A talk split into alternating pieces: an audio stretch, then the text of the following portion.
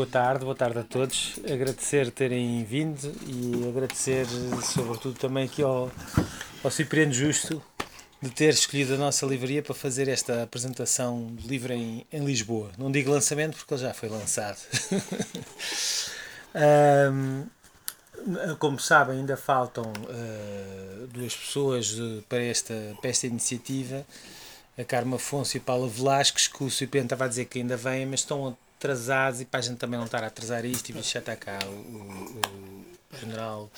Um, Damos o pontapé de saída. Damos o pontapé de saída, foi a sugestão do Cipriano, eu acho muito bem. E, e, e pronto, e nós, era o que eu estava aqui a, a perguntar. Costuma, temos estado a gravar as sessões, porque há um, criámos um podcast há relativamente pouco tempo, onde pomos todas as sessões que se passam aqui na Tigre de Papel. Uh, e, e, tem havido, mais numas, menos outras, tem havido sempre downloads das, das sessões, ou seja, para além das pessoas que aqui estão, há depois pessoas que conduziram em casa qualquer coisa vão ouvindo e portanto se estivesse ok com, com vocês e com toda a gente, a gente gravava esta também depois punhamos online. Pronto. Uh, o livro, como é costume, quando fazemos aqui apresentações, está ali à venda, pronto, com uma pequena, uma pequena atenção, como se costuma dizer. um, mas, mas pronto, sobretudo estávamos aqui para, para a conversa. Uh, a Paula aqui a moderar, portanto não era eu. O que é que sugere, Cipriano? Que comece se calhar. General, exatamente. General exatamente. Eu meto aqui, a, meto aqui o, o, nosso microfone improvisado. Muito bem. Vamos então dar início. Muito boa tarde a todos. Antes de mais, eu gostaria de agradecer uh, o convite para fazer a apresentação do livro. Uh, na prática, eu direi algumas notas que me parecem mais importantes e deixando algumas pistas para o debate que possamos ter de seguida. Em primeiro lugar, quero felicitar eh, o autor e dar-me um gozo uh, muito grande a ler esta obra, sobretudo porque é uma obra sobre preocupações.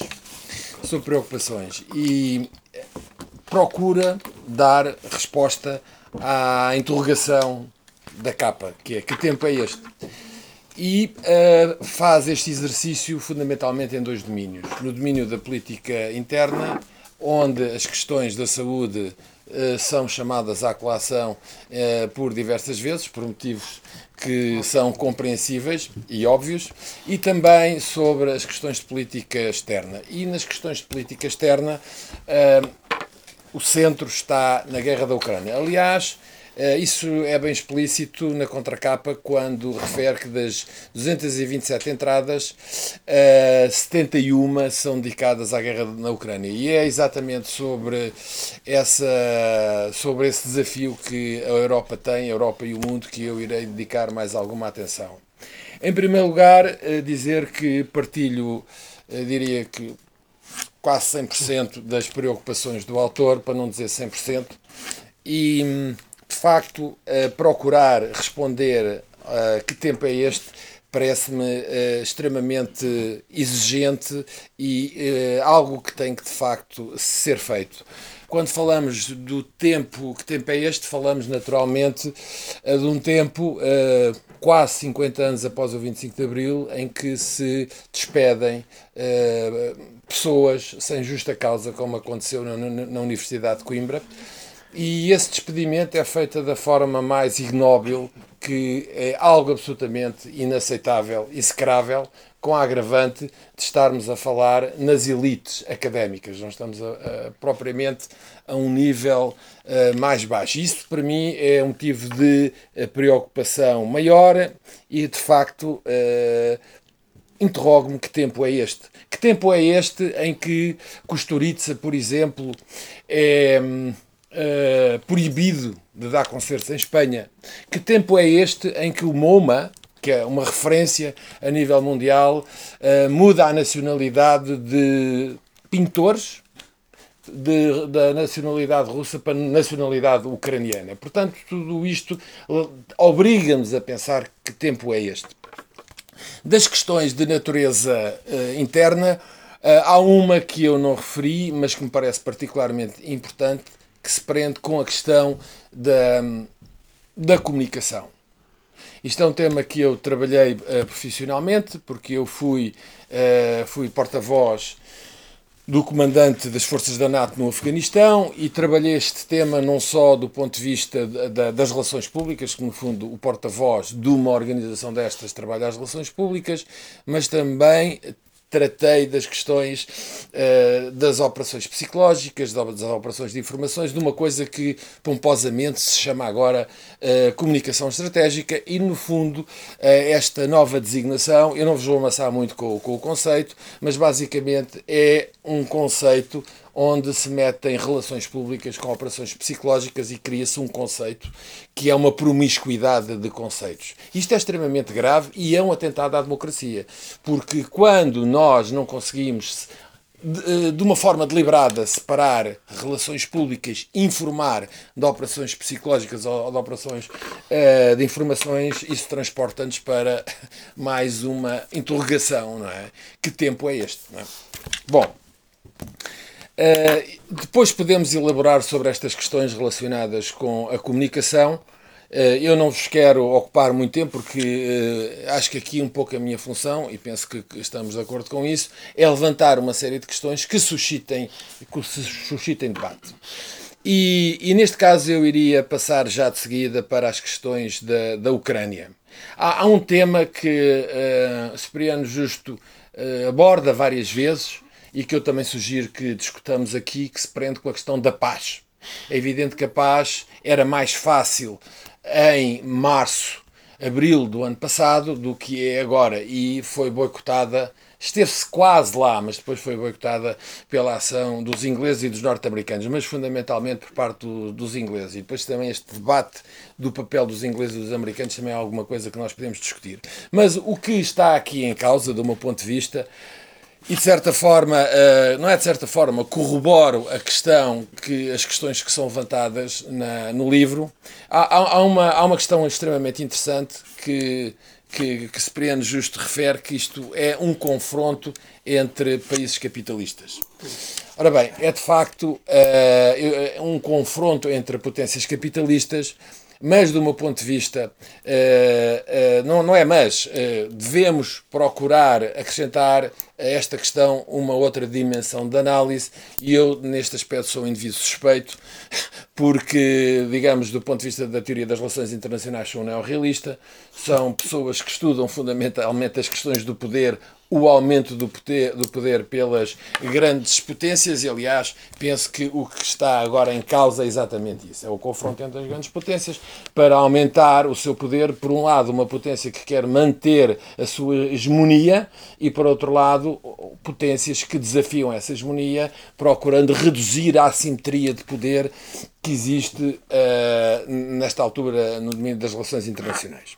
Bom, a guerra da Ucrânia é exatamente algo eh, decisivo, eh, decisivo por várias circunstâncias. Uma delas é que o resultado desta, deste confronto vai, uh, vai provocar uma nova alteração da correlação de forças a nível internacional e, fundamentalmente, uma alteração da arquitetura de segurança na Europa. Portanto, nesta altura está tudo em aberto. É evidente que nós sabemos o papel relevante que os BRICS eh, têm ou têm vindo a, a, a tomar nos últimos, eh, nos últimos anos. Aliás, essa questão é também referida várias vezes eh, no livro. Como o G7 acabou por uh, diminuir uh, de uma forma significativa a sua contribuição para o PIB mundial, sendo ultrapassado pelos países dos BRIC, sabemos isso tudo, mas a questão que se coloca em termos europeus é o que é que vai sair daqui? Ou seja, até que ponto na Europa nós vamos ter uma arquitetura de segurança que, no rescaldo deste confronto, seja uma arquitetura de segurança cooperativa? E uma, uma arquitetura de segurança cooperativa não quer dizer que não continua a haver conflitos de interesses, mas esses conflitos de interesses são dirimidos politicamente. E o que, em que é que isto se pode traduzir concretamente? Pode-se traduzir uh, na tentativa de pôr em prática uma série de tratados, de medidas que nesta altura uh, não funcionam. E não funcionam, a grande, a esmagadora maioria deles, uh, por iniciativa dos Estados Unidos.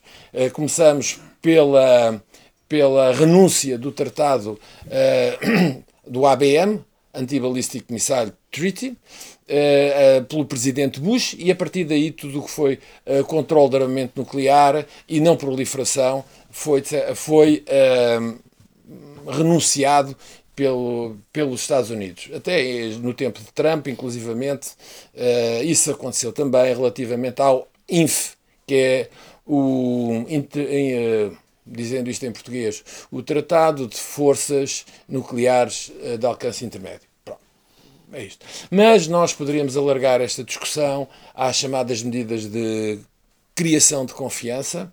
Eu estou a falar, por exemplo, de um papel renovado da OSH, extremamente importante. Medidas dessas que elas existem, só não são postas em prática. Estou a falar, por exemplo, do, do, do Tratado dos Céus Abertos, Estou a falar das forças convencionais na Europa, uh, estou a falar de mais, uh, de, de, mais uma série de tratados que, de uma ou de outra forma, uh, eram, digamos, monitorizados através da, da OSH. Portanto, isto para dizer que se, se a Rússia sair derrotada deste conflito, o cenário será um, e se ganhar este conflito, o cenário será outro substancialmente diferente. E, portanto, estas interrogações estão todas uh, aí e nós temos uh, uma série, uma, uma, uma montes de, de, de, de alternativas e veremos de facto uh, o que é que o futuro nos reserva. Para já, em termos de, de, ponto de situação, nesta altura, o que nós. Ah, a questão da paz. A questão da paz. Eu, a questão da paz, uh, falei de uma forma muito, muito sumária e para dizer que de facto essa paz era, era possível. Há aqui uma coisa que é absolutamente extraordinária, é que a Europa, eh, pelo menos no século XX, devia ter percebido que as duas guerras uh, que atravessaram a Europa acabaram sempre mal para a Europa e com o reforço, o aumento de poder de uh, potências uh, exteriores à Europa e competidoras com a Europa. E agora vai acontecer o mesmo. Portanto, aliás, vai acontecer, não, já está a acontecer. E a Europa uh, tem sido, de facto, uh, bastante seguidista relativamente às posições de Washington, e essa questão parece-me decisiva porque a Europa vai sofrer com isso.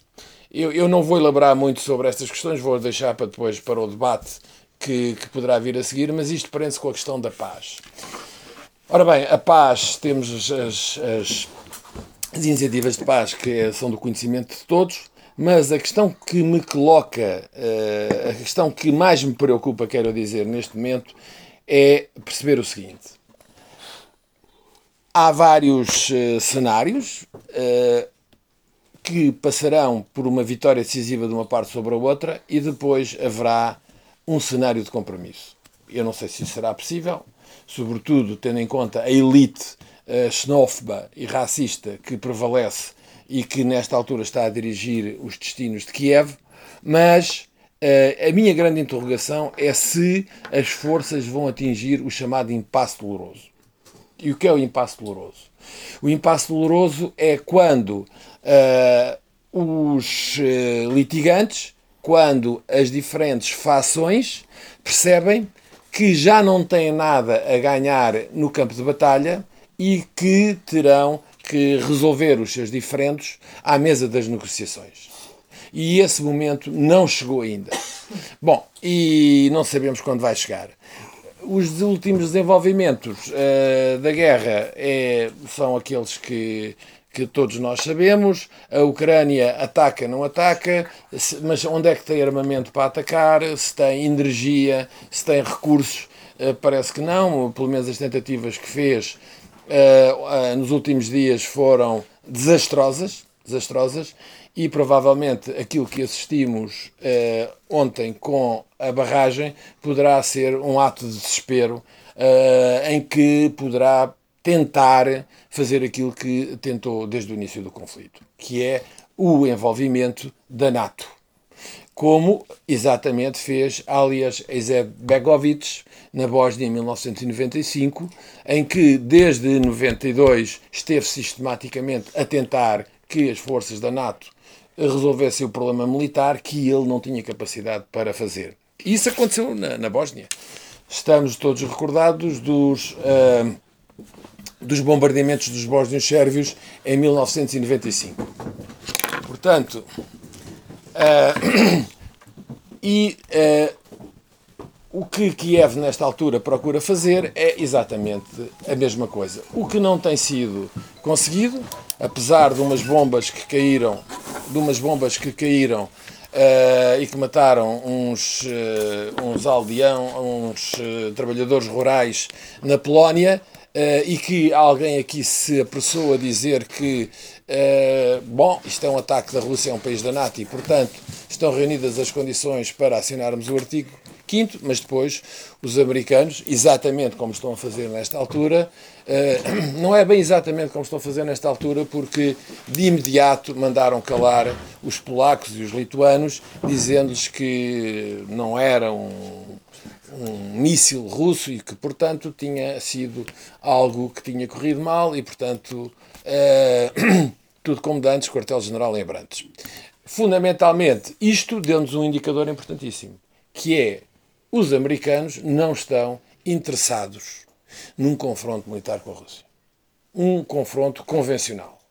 Mas isso, isso não implica que não possa acontecer. Sobretudo se percebermos as dinâmicas dentro da, do, do, Departamento de Estado e até que ponto os falcões uh, possam vir a prevalecer. Porque, na realidade, tanto de um lado como do outro, excetuando o caso do lado do outro, refiro-me a Moscou e a, e a Washington, uh, os falcões não estão no poder, mas estão à coca para a primeira oportunidade que surja, eles tomarem conta da casa e então a partir daí depois os resultados poderão ser eh, haverá seguramente uma escalada e os resultados poderão, poderão ser muito difíceis de controlar.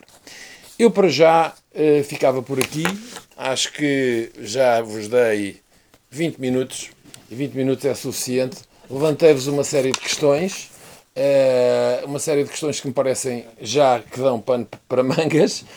E, e, mais uma vez dizer que há uma coisa absolutamente curiosa. Eu é a primeira vez que leio um livro em que os últimos acontecimentos, cronologicamente, são os primeiros.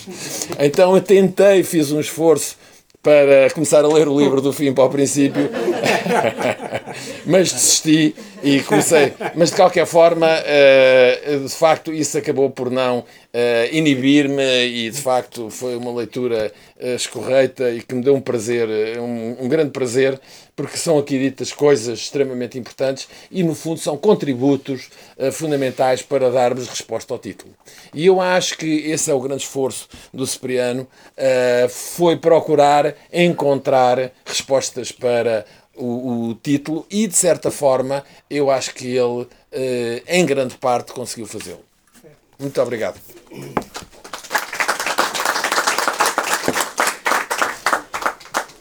Ora, eu não quero tirar protagonismo nenhum ao Cipriano, porque ele é que é o grande. Ele é que é o grande.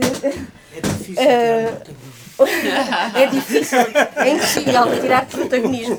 Mas de facto eu fiquei retida no metro uma data de tempo e estava, uh, estava uh, preocupadíssima por estar uh, a atrasar o, o evento. De qualquer das maneiras, tivemos aqui uma, um, uma introdução espetacular do, do, do senhor, do senhor general que coloca as questões muito, muito oportunamente. Mas aquilo que eu queria uh, chamar a atenção é que, de facto, o Cipriano é, é um, um um laborioso uh, trabalhador da palavra e, e portanto, uh, esta estratégia que ele utilizou uh, de inverter cronologicamente as páginas do, do livro é um, uma evidência dessa, desse labor, desse cuidado com que ele trabalha a matéria, que é a palavra aliás, um poeta, não é? Porque é está farto de editar para aí livros de poesia, uh, é o que para aí mais tem, e portanto, uh, essa é a, a, sua, a sua preocupação, é a, a, a palavra. Um, mas para falar do livro propriamente dito, temos aqui a nossa, a nossa convidada, Carmo, não é? Uh, tem, já vi que tem muitos apontamentos para nada. escalpelizar o livro do Cipriano, portanto eu não vou adiantar mais nada das minhas opiniões sobre o livro. ok, então, antes de mais. estava cá no início, mas a gente concordou por unanimidade gravarmos a sessão. Ok, ok. Pode ser? Ok, se não me avisassem era ilegal. Precisamente com medo de ser processado. Muito bem. Então, um, antes de mais, muito obrigada e muitos parabéns ao, ao Cipriano Justo pelo, pelo livro. Que, que, tive o prazer de ler e muito boa tarde a todos. Peço desculpa pelo meu atraso. Uh, Lisboa é uma cidade muito viva. Uh, e uh, eu ia começar por dizer-vos uma coisa que é uh, quem faz parte uh, de uma. quem tem este hábito e esta, esta coisa de fazer parte normalmente em todos os contextos uh, de uma minoria absoluta. Quem tem esse hábito, eu, eu, eu tenho essa, essa sensação, tenho essa percepção, que eu tenho sempre a sensação, bom, eu faço parte da minoria, desta minoria, de uma minoria de uma minoria absoluta, normalmente, no que diz respeito, vamos lá ver, a, a posicionamentos ideológicos, ou a, a, a, opiniões, ou a, sei lá, a concepção e a visão que tenho do mundo. Uh, e então, quando encontro alguém que também integra a minha minoria absoluta, acho que é uma boa razão para abrir uma exceção a todos aqueles exercícios que, que fazemos quando estamos a ler, a analisar e a criticar um livro, ou seja, eu estava a fazer isso porque ia apresentá-lo, então não o li apenas numa perspectiva lúdica. Mas abri aqui uma, uma exceção uh, aqui na imparcialidade que deveria ter, ou não, porque cruzei-me, ao ler o livro do Cipriano Justo, cruzei-me com alguém que faz parte da minha eh, minoria absoluta. Uh, vi isso aqui em vários aspectos e, e, e queria falar-vos um bocadinho disso, uh, mas era a primeira nota que vos, que, que vos queria dar. Uh, o Cipriano, aqui neste livro, ele escreveu vários textos, comentários, poemas e teve sempre o cuidado de os localizar temporalmente no dia e no mês. Aliás, fê-lo de forma inversa como, como alguns, alguns de vós saberão e como notou uh, o senhor geral, o senhor general. Bom, eu devo dizer que eu desconheço se uh, quando escreveu estes textos, estes comentários, quando deu estas opiniões uh, em jeito de diário, se o Cipriano o fez com a intenção de os publicar ou se tomou essa decisão no, e, e, faço questão de não saber, não perguntei, e poderia tê-lo feito. Ou se tomou essa decisão uh, depois de ter feito este trabalho, ou uh, se uh, durante o trabalho pensou: bom, estou aqui a fazer isto, isto já tem aqui algum tamanho, alguma complexidade, fiz isto com algum método, fui fazendo de facto quase diariamente e vou publicar. Eu gosto especialmente da ideia uh, destes escritos terem sido feitos sem uh, o objetivo uh, de uh, terem sido publicados. Porquê? porque, um, bom, para já é, é muito agradável nós lermos alguém que não, não tem uma, uma intenção que nós estamos um bocadinho saturados de ver hoje em dia, sempre que vemos alguém partilhar os seus pensamentos, aquilo que diz, aquilo que acha, aquilo que. Nós vemos isto nas redes sociais. E as redes sociais uh, fazem as pessoas enfermar, vamos lá ver, de um vício, que eu acho que é, que é uma coisa mais básica ainda que o, que o instinto, não sei, de satisfazer a fome ou, ou, o instinto sexual, o que seja, que é a vontade de agradar aos outros. E uh, é muito interessante quando nós estamos a ler alguma coisa de alguém que está a escrever sem ter essa vontade de agradar, e que se calhar até se está um bocadinho a marimbar e nós não vemos ali nas opiniões, uh, não vemos o gosto de, de agradar, vemos ou, de ir no sentido de uma opinião que vai ser uh, se calhar melhor, melhor acolhida. Não, gosto uh, deste exercício. Há uma frase que se diz muito que é dança como se ninguém estivesse a ver. Uh, e aqui uh, poderia ser escreve como se ninguém fosse ler. E, e, e, eu vi aqui, pelo menos foi, aqui, foi o que eu senti, se o Cipriano sempre esteve a pensar publicar, então vou-lhe fazer esse elogio. Eu não senti o toque de quer agradar a alguém, de vou escrever uh, desta maneira. O que senti foi que tive a oportunidade de espreitar e de entrar no mundo uh, que é o mundo do Cipriano. E isto é mesmo um mundo, porque isto vai de Uh, vai de, de, escritos intimistas, uh, reflexões várias, e vou, vou escolher aqui alguns certos que que gostei e queria partilhar convosco. Então, uh, vamos ao dia, uh, fez ontem um ano, 6 de junho, uh, à página 113. E diz o Cipriano: A certa altura de A Mancha Humana, Rolf diz que os problemas, é o escritor, diz que os problemas envelhecem. Às vezes envelhecem tanto que deixam de existir. Fechar a citação. Eis, portanto, a fórmula mágica para resolver problemas. Deixar que eles passem os dias, as semanas, os meses e os anos, não os alimentar, votá-los ao ostracismo, fazer deles párias. Porém, os problemas que envelhecem não são de facto problemas. São mais aquela poeira que anda no ar e que vai assentando sobre os móveis da casa até se confundirem com eles.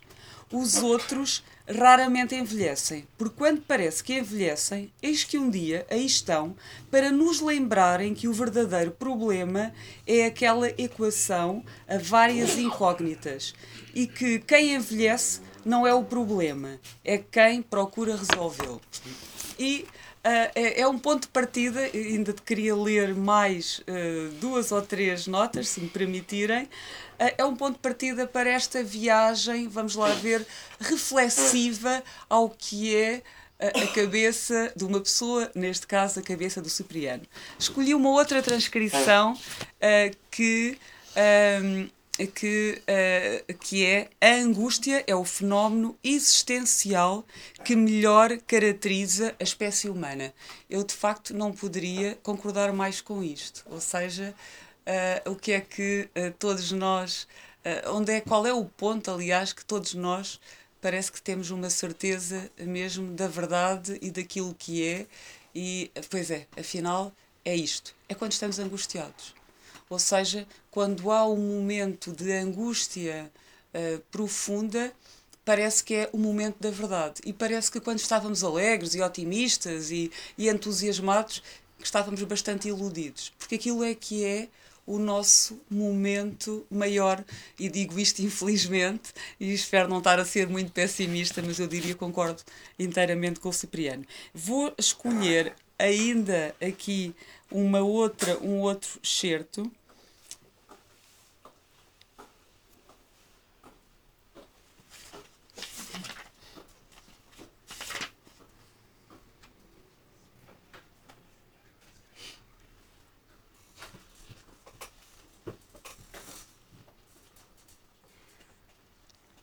Quando já não é hoje, mas amanhã ainda não amanheceu, fica-se numa espécie de terra de ninguém, onde toda a gente ainda não é alguém.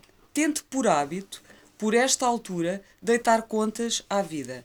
Não tanto ao ter e haver, porque essa operação sofre de um vício de forma e por isso a soma tende sempre, mas sempre, para o infinito, mas ao ser e não ser. Uma categoria existencial que os filósofos ainda não se deram conta que é a condição pela qual a espécie humana está a perder o seu lugar na vida. Uh, então, aqui também novamente uh, uma, uma inquietação e uh, uma, uma, a filosofia do Cipriano e aquilo que eu chamo uma viagem a um mundo introspectivo e uh, interior. Bom, mas ler este livro é também espreitar o mundo. E aqui eu digo o mundo, o próprio mundo. como sabemos, e eu acho que também é muito por isso uh, que uh, eu não sei, eu, eu, vejo nesta, nesta, neste livro uh, um olhar muito curioso e interessado sobre o mundo nacional e sobre o mundo, o mundo mesmo internacional, mas há aqui um tema que ocupa uma grande parte dos textos. É o tema que uh, o general já aqui uh, esteve a falar antes de, de, de chegar. Uh, e, à semelhança de cada um de nós, o, o Cipriano, no ano de 2022, esteve muito com este tema da, da guerra da Ucrânia. Uh, parte uh, dos pensamentos, eu diria parte das paixões que sentiu foi a propósito desta guerra e. e antes de vos falar um bocadinho sobre isso, eu ia ler aqui o que me parece ser o texto mais. mais eu, eu, eu até vou chamar uh, importante e que eu acho que resume tão bem como é que esta guerra foi lida, foi encarada e como é que ela ficou no espaço público e qual o fenómeno que se gerou no espaço público em volta uh, da guerra. Está aberta a caça a quem não condenou o ataque da Rússia à Ucrânia, segundo o padrão oficialmente proclamado. Há duas palavras que são obrigatórias estarem presentes em qualquer declaração: condenação e invasão. Esses são os critérios para quem quer que seja poder ser admitido à mesa de pessoas moralmente decentes e impolutas. Não é permitida a contextualização do fenómeno. Isso só vai explicar o que se está a passar e não são cá admitidas explicações. Iria baralhar os espíritos, pô-los a pensar. Agora não se trata de pensar, trata-se de insultar. Mesmo que se condene o sucedido, deve-se parar aí. E uh, ir mais além é dissolver essas colheres de açúcar no líquido da incerteza. Quem ousar ir mais além é um pulha, um traidor, um estupor. Há uma nova censura. Passou a existir um léxico obrigatório. O livro único regressou não vais para a prisão, não és sujeito a tortura, não te levam de noite, não, não tens os teus direitos constitucionais abolidos. Os teus requerimentos voltam a ser em papel selado e devem terminar com um condeno à invasão. Mas viram-te a cara, deixam-te falar, deixam chamam-te bandido, excluem-te da tertúlia, não te convidam para o casamento nem para o batizado. Aquelas férias são anuladas. Não entras nos restaurantes. Saem quando entras no lavatório exigem-te o dinheiro que te emprestaram. O telefone deixou de tocar. Os filhos de ambos deixaram de ir ao cinema. Ela deixou de namorar com ele. Isto também é guerra. A intolerância passou a ser um conflito por outros meios. As bruxas regressaram. Há que dar-lhes caça aos russos. Uh, e eu acho que este texto uh, resume, uh, vou-vos dizer até lindamente, Uh, o que é que nós temos vivido desde que começou esta guerra. Está ao meu lado uma pessoa que também tem uh, manifestado opiniões sobre esta guerra, que uh, vou dizer uma expressão que gosto muito, que é que se está, a meu ver e na minha interpretação, completamente a marimbar para dizer aquilo que não lhe vai trazer problemas, diz aquilo que acha. Também faço parte da minoria absoluta. e por isso, Uh, qualquer pessoa, eu também uh, estou, vamos lá ver, no espaço público, tenho uma coluna de opinião e posso dizer-vos que de cada vez que falei deste tema, uh, tive um rol de reações fervorosas, fui insultada uh, de uma forma bastante veemente. Atenção, não estou com isto, não me interpretem mal, não há aqui nenhum sentido de vitimização. Eu até acho graça a esta uh, dinâmica que se cria e não, e não passando ela certos limites, e no meu caso até não passou, está tudo, está tudo bem, faz parte da nossa vida em democracia. Mas não é nada democrático. Atenção. Uh, uh, o que é feito, o, o, o, a dificuldade em exprimir uma opinião, a dificuldade em dizer, ah, mas há aqui um enquadramento, não é nada democrática. Uh, isto é uma realidade e eu acho que o facto disto acontecer é uma das razões para tornar este tema tão apaixonante. Ou seja, eh, quem tem uma visão eh, do conflito que uh, leva em linha de conta, vamos lá ver, os antecedentes históricos, por, por exemplo, que é uma coisa que é proibida, antecedentes históricos, ora agora, alguma vez. Mas quem uh, até começaria por, bom, eu acho que às tantas torna-se mesmo, isto obriga-nos de facto a uma paixão pelo tema.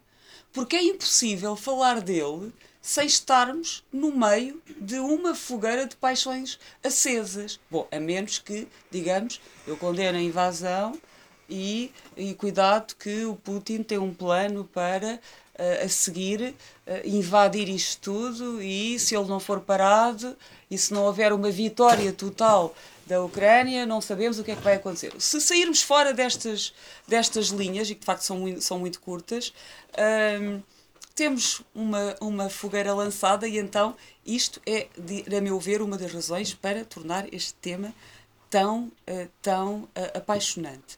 Uh, o Cipriano fala de tudo isto, fala de uma coisa muito importante que é um condicionamento, algum condicionamento e alguma eh, manipulação, não sei se será uma palavra muito forte, mas eu gosto de palavras fortes, vou usar.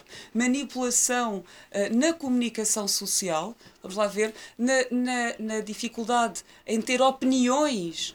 Uh, divergentes, temos aqui uma, e até vou dizer, não é por estar ao meu lado, de facto é uma das que eu acho que são mesmo das, das, das, que tem, das opiniões que têm mais valor e que faço sempre questão, uh, questão de ouvir, e já não é a primeira vez, já em relação ao Afeganistão também era, e era o único, era o único, era o único nesse caso. Agora aqui é dos, dos poucos.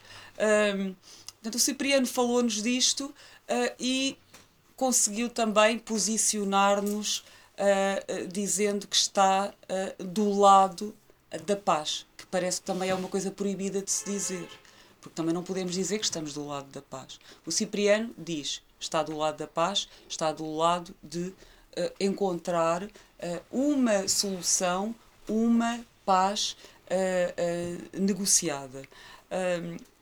o Cipriano fala aqui de uma coisa que é muito importante também, não deixo de destacar, que é, houve uma altura, no final do ano passado, que a Angela Merkel veio dizer que vai dizer porque é que se fizeram os acordos de Minsk.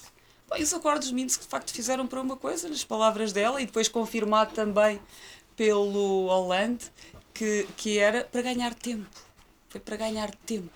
Ou seja, a Ucrânia não estava preparada, era preciso preparar a Ucrânia. Por isso eu acho que este, este livro, uh, desse ponto de vista, um, desse ponto de vista, um, é muito interessante e traz essa leitura, traz esse conteúdo, traz essa visão e não há assim uh, tantas fontes de, uh, atuais onde nós uh, tenhamos isso. Um, vamos lá ver, voltando aqui um bocadinho ao início, de facto o Cipriano faz parte da minha minoria absoluta. fiquei muito sensibilizada porque vi vamos lá ver, uma abordagem e uma visão uh, do que está à nossa volta uh, preocupada, uh, cuidadora. O mundo inspira cuidados ao, ao Cipriano. Ele toma conta e, e, e, participa e dá. E eu acho isso uma coisa fraterna, justa. Uh, e, e, participada. Eu achei muito engraçado que a última coisa que o Cipriano uh, escreve neste livro, a última parte do último texto, o Cipriano diz: Bom, eu sou pela paz, então eu quero dizer uh, como é que eu acho que se poderia chegar à paz. Então Cipriano apresenta propostas concretas, o que é que poderia ser feito, em que, uh, vamos lá ver os referendos, e quando é que poderia haver referendos, e quais eram as cedências. Então eu chamo isto uma visão Uh, participante a sério e responsável, ou seja, não estamos a atirar. Portanto, o Cipriano chega a ser consequente uh, a este ponto e eu acho que isto um, assim é bonito. Assim, uh, assim é bonito. Uh, a escrita uh, do Cipriano é, é, é, lá ver, é escorreita e é clara. E a clareza aqui, eu digo-a em dois sentidos diferentes, ou em do, a dois níveis diferentes. Existe aqui uma clareza relativamente a tudo o que está escrito, nós não ficamos com dúvidas, é, é, é muito claro. Não é preciso Está tá, tá muito claro. E depois há outra clareza, que é nós ficamos a conhecer o Cipriano. Uh, quem não o conhecia, ficar a conhecê-lo melhor. Há esta uh, uh, transparência. portanto, que, que tempo é este, a meu ver? É um livro que eu tenho o prazer de estar a apresentar e que vou passar a recomendar. É um livro. É um livro inteligente, contém aqui, vamos lá ver, um, o arquivo da visão crítica dos acontecimentos mais importantes uh, do ano uh, de uh, 2022 e depois há aqui uma coisa, isto é altamente pessoal, tem a ver, tem a ver comigo, que é eu com a vida muito tomada Uh, às vezes tenho pouco tempo, para, por exemplo, para ler romances, porque exige uma leitura sequencial, porque às vezes há uma descrição de 40 páginas que não se deve interromper, porque se vamos retomar a leitura no dia seguinte, obviamente temos que ler as últimas 20, porque a leitura exige, uh, tem, tem, essa, uh, tem essa exigência de estarmos a par e de voltarmos a situar-nos na leitura para não perder nada. E este, como, como a poesia, como os ensaios, este livro permite aqui uma coisa uh, muito boa, que é podemos parar e continuar. Uh, no dia seguinte e tá, não se perdeu nada, estamos sempre contextualizados. Não vamos parando, ele está apresentado uh, nestas entradas uh, que são de uma extensão, portanto, é, é sempre mesmo à medida do tempo que nós quisemos dedicar à leitura naquele dia. Agora, vou-vos dizer, em, em jeito de, de, de, elogio, porque é isso que é, e para terminar, atenção, isto é uma armadilha. Eu não li este livro em várias vezes que eu fui ver. Foram duas vezes. Por isso, a primeira, houve a primeira e houve a segunda. E li-o assim. E isso uh, é muito bom sinal. Não deixem de ler uh, e de ficar também a pensar que tempo é este. Muito obrigado.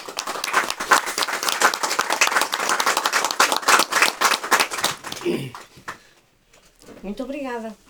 Foi muito, foi muito clara também na sua apresentação e, e, acho que essa questão da transparência um, que realçou na, na escrita do, do Cipriano uh, e que evidencia uma, uma forma de estar, uma forma de uh, participar na sociedade.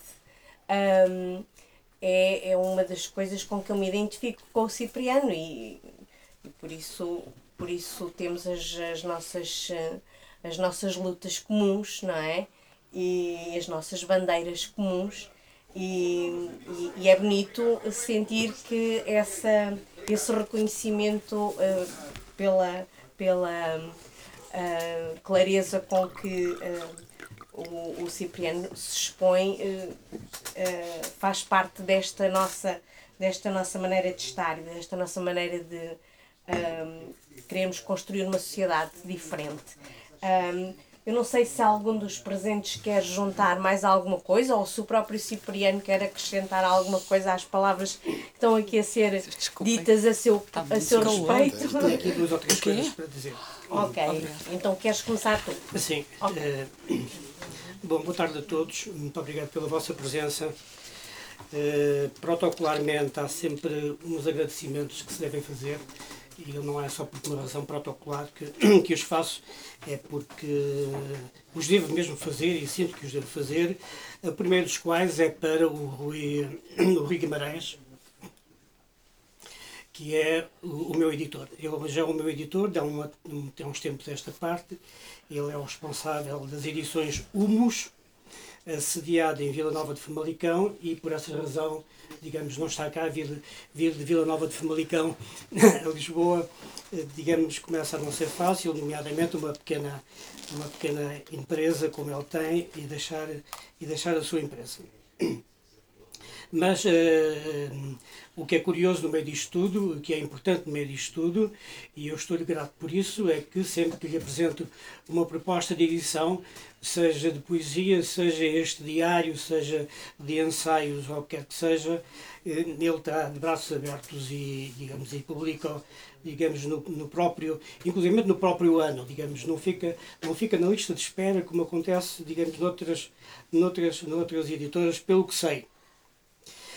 Esse é o meu primeiro agradecimento que eu quero fazer e não quero deixar de passar em claro essa, essa referência.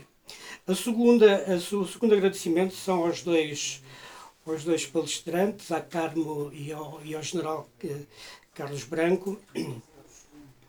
Eh, eu devo dizer que não conhecia nenhum deles pessoalmente. É? Digamos ao general, ao general uh, Carlos Branco estive, estive a moderar um webinar aqui um, o ano passado, logo no início das, digamos, da guerra na Ucrânia, e que ele teve a amabilidade de aceitar um convite para estar nessa, nessa, nessa sessão e portanto foi digamos foi virtualmente era virtualmente que nos conhecíamos agora conhecemos-nos em direto ao vivo e a cores e essas coisas e essas coisas todas é só uma coisa, é mentira. Nós conhecemos. O Cipriano não se recorda, mas conhecemos na altura do José Sá Fernandes. Estás a Ah, está bem, exatamente. Bom, eu, em 2005. já passaram aqui muitos, uns anos, uns anos, uns, uns bons anos, e já não me lembrava, embora embora eu falasse, embora eu tenha falado neste convite à Ana Prata, a Ana Prata, a Ana Prata não, me, não, me, não, não, não me introduziu, digamos, né, no, no, contexto, digamos, do nosso conhecimento, porque a Ana Prata conhece, pelos vistos, bastante bem a Carmo Afonso, mas hum, eu estava convencido que não, digamos, que não a conhecia, e agora, digamos, pelo visto, estava, estava, estava enganado, pronto, estava, estava mesmo enganado. Eu peço desculpa pela indelicadeza. Não, digamos, não mas fez muito bem. Fez muito bem. Fez muito bem. Bom, mas já tinham passado, digamos, alguns, alguns anos sobre esta nossa sobre este nosso conhecimento, sobre este nosso conhecimento e ainda por cima, pelos vistos, tinha sido em casa da Ana, da Ana Prata, pelos vistos. Pelos vistos. Era uma reunião que houve em casa da Ana Prata várias... quando foi da candidatura do. do 2005. 2000, 2005. 5, exatamente. 18 anos. Os anos que já lá não. E portanto, e portanto foi assim que digamos que se passou, mas fundamentalmente a razão, a razão principal.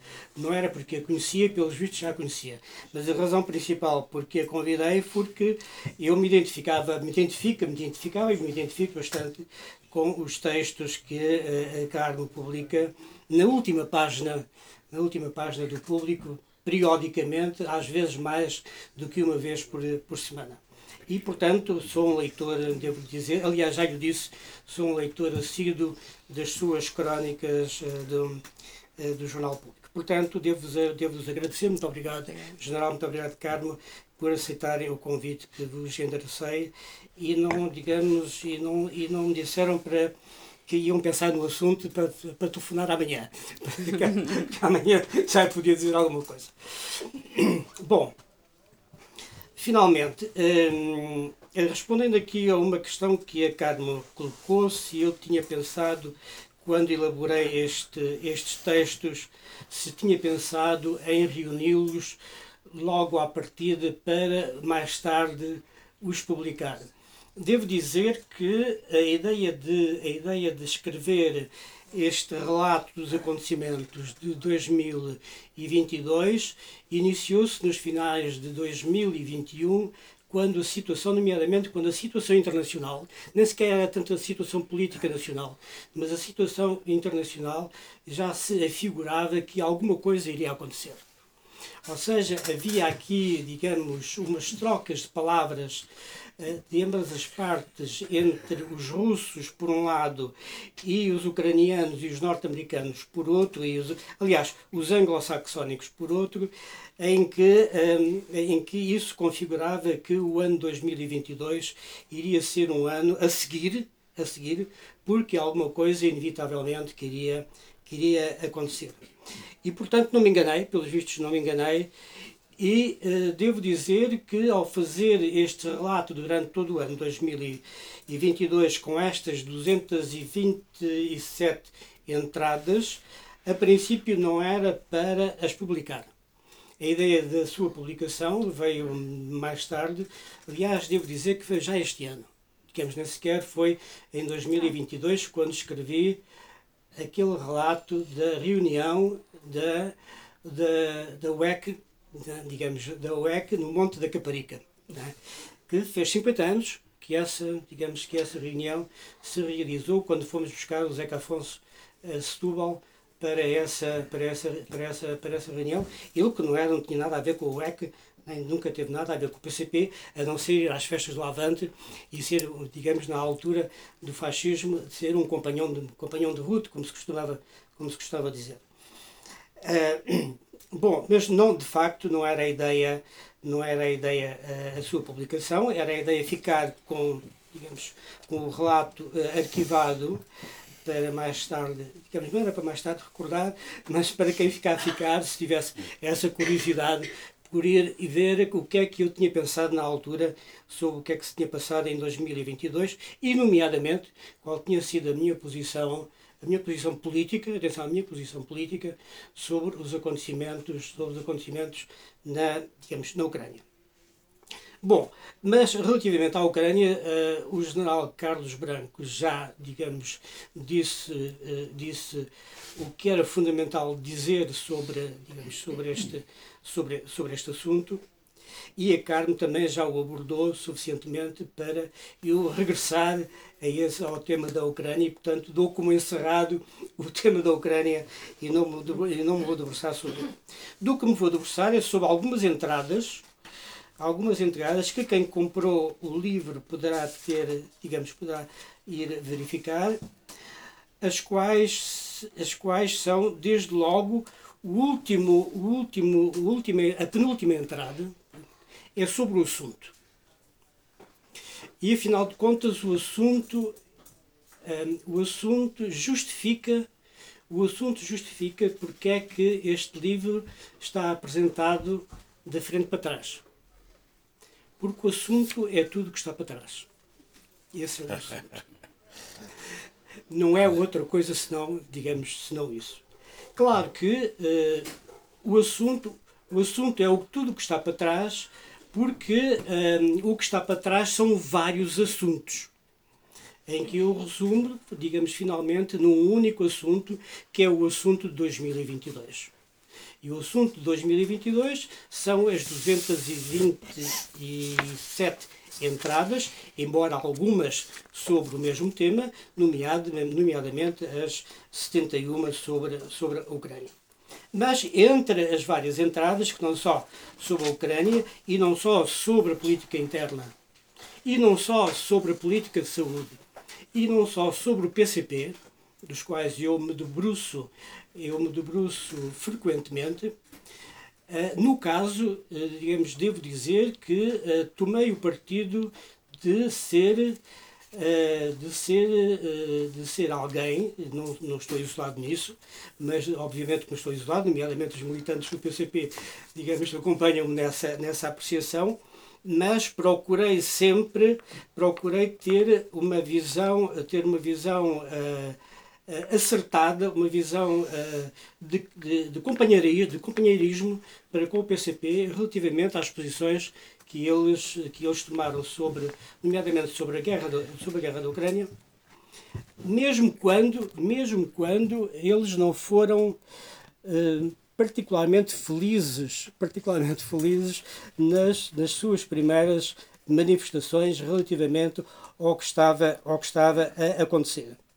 No entanto, há uma, há uma, há uma justiça que se, deve, que, se lhe deve, que se deve apontar, que é o facto de eles não terem ido a correr satisfazer o mandato e, a, e as obrigações que a comunicação social e que uh, o consenso, neste caso o consenso de Washington e o consenso do Pentágono, digamos, mandavam.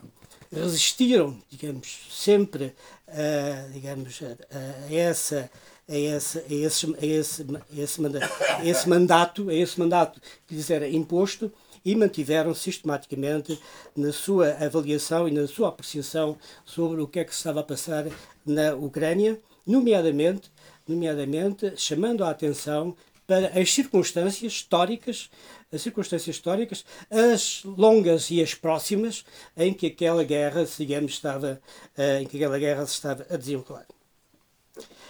Bom, e relativamente aos outros assuntos, portanto, guerra da Ucrânia, política nacional, PCP e política de saúde, são algumas das matérias que preenchem muito das 227 entradas.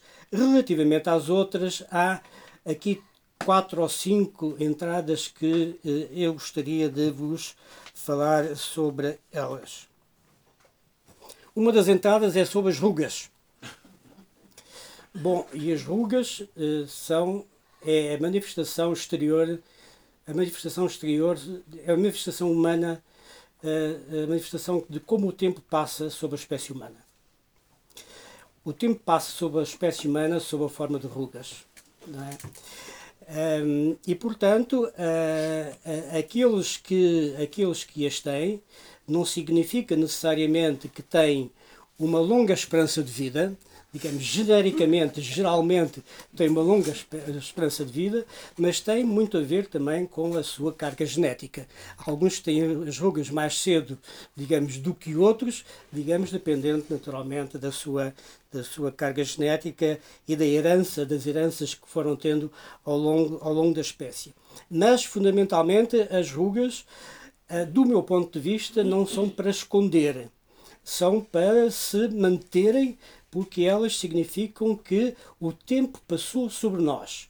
E quando o tempo passa sobre nós, há muitos acontecimentos a que nós assistimos e que nós protagonizamos. E, portanto, elas são a imagem, um significado da nossa, digamos, da nossa presença, da nossa presença sobre a superfície terrestre.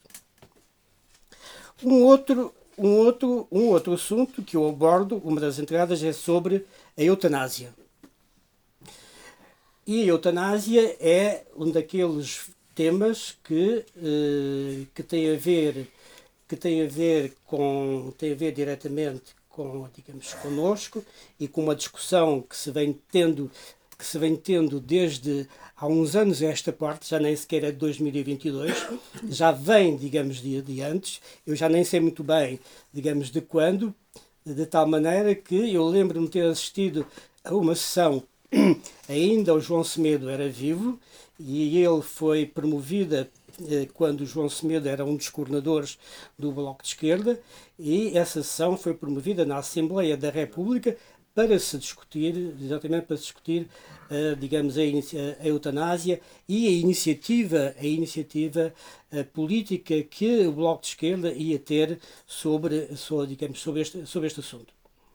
Ora bom, um, a, a eutanásia foi finalmente aprovada na Assembleia da República, ao arrepio, pelos vistos, ao arrepio da vontade presidencial, que, pelos vistos, desejava prolongar ainda esta, este tema por mais algum tempo, nomeadamente até eventualmente o, tema se cansar, à espera que o tema se cansasse e ficar arquivado, mas houve a clarividência, houve a clarividência da Assembleia da República, dos deputados, enfim, eh, da maioria dos deputados a terem aprovado, terem aprovado aquela, digamos, aquele, eh, aquele, aquele princípio, aquele princípio do nosso livre-arbítrio porque afinal de contas trata-se do livre-arbítrio.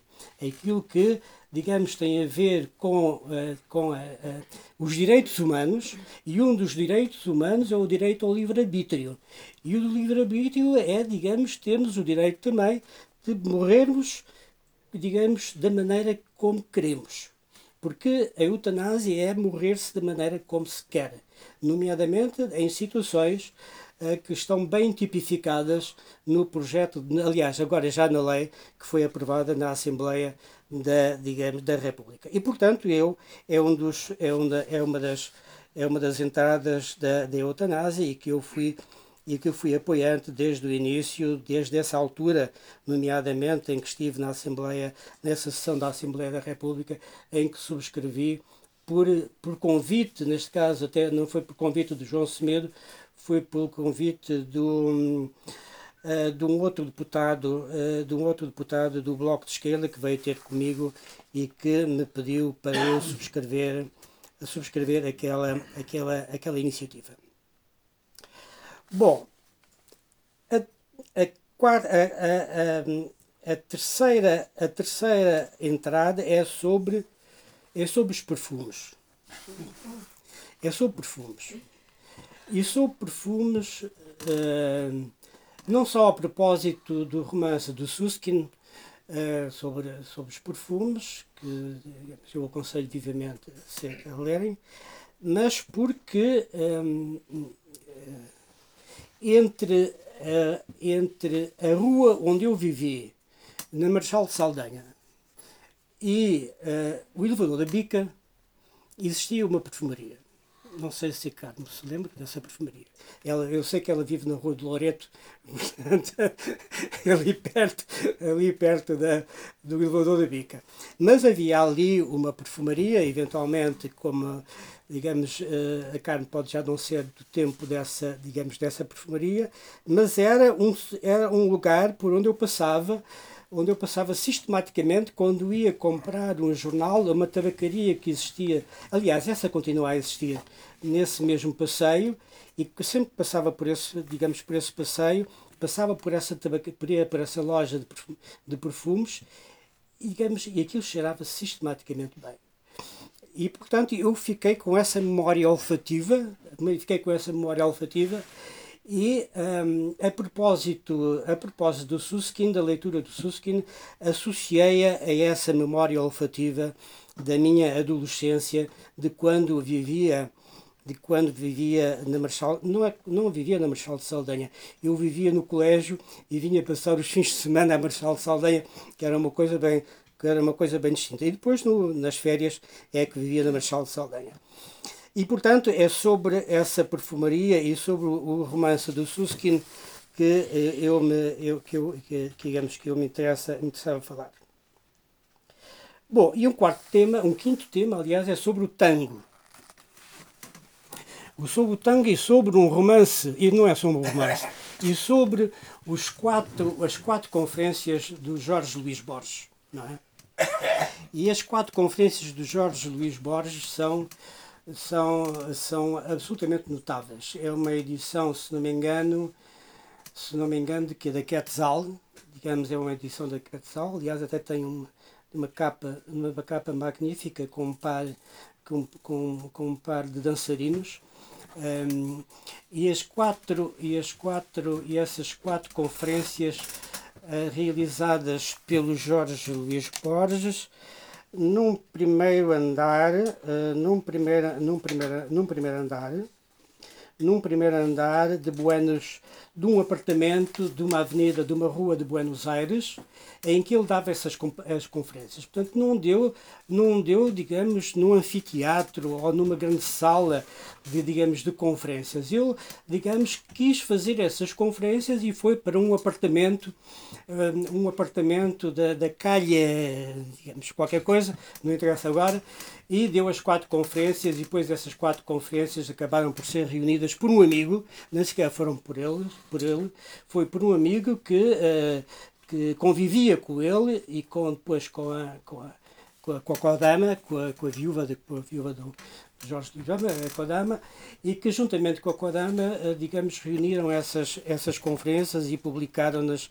em livro e chegaram finalmente a Portugal, eh, digamos, há muito, há muito pouco tempo, acho que ainda durante, durante este ano, se foi em 2023, foi em 2022, e em que, uh, e em que o Jorge Luís Borges, o Jorge Luís Borges nos introduz de facto uh, no, que é, no, no que era o tango, o tango que era dançado pelos portenhos, e os portenhos eram, eram, eram os portenhos eram os, os habitantes do, da, digamos, da zona sul de Buenos Aires, onde está o porto de Buenos Aires, e que juntamente, juntamente, com, eh, juntamente com outros, com outros, outros compadritos, com outros compadritos, e os compadritos eram rufias, eram os rufias, da, digamos, da, da, da zona, e eles dançavam homens com homens, atenção, o tango começou a ser por ser dançado entre homens, porque era uma dança de má fama.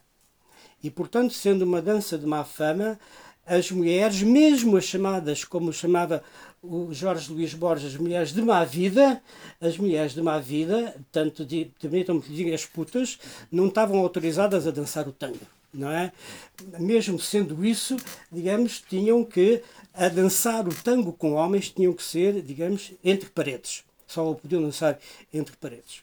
E, portanto, a história do tango, digamos, assemelha-se um pouco assemelha-se de alguma maneira com a história do fado, embora, embora eh, a do fado seja, tenha começado por ser cantada, presumo eu, por mulheres e não por, e não por homens, digamos ali por, al, por alfama, ali por, por alfana, por alfama, mas o ambiente e as circunstâncias, e o que interessa, voltamos nós outra vez à circunstância, as circunstâncias eram circunstâncias muito, muito, digamos, muito semelhantes portanto, das classes economicamente baixas, chamemos-lhe assim, uh, que, cuja, cuja as suas expressões, cuja expressão, cuja expressão urbana, a sua expressão de, de arte urbana, num caso, de, de, digamos, da Argentina, era o tango, no caso português era o fado, e no caso do Missouri, nos Estados Unidos, era o jazz.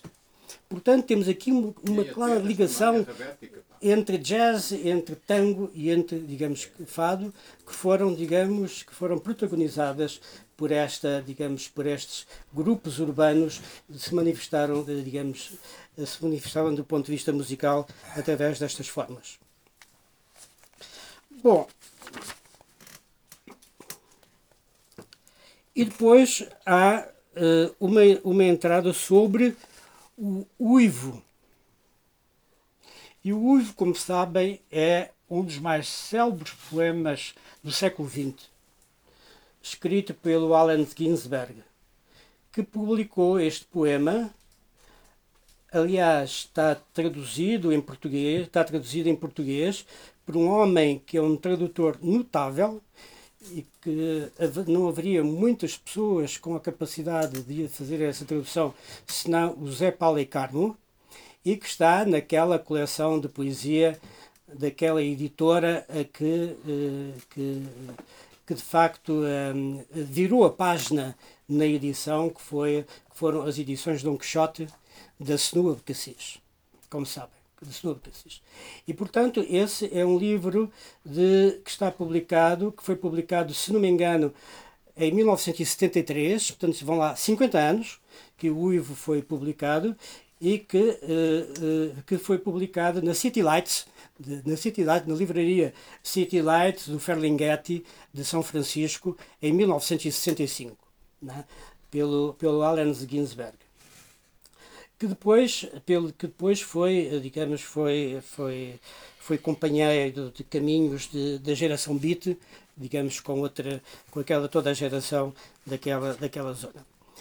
E que, uh, e que contém uh, uh, e que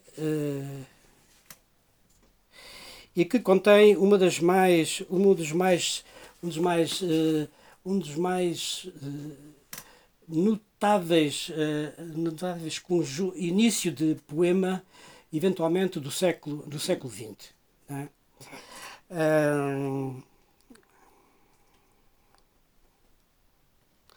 e que diz assim, eventualmente já os ouviram falar, vi os melhores espíritos da minha geração destruídos pela loucura, morrendo à forma, à forma, à, à, de forma, de forma histérica, digamos por aí fora.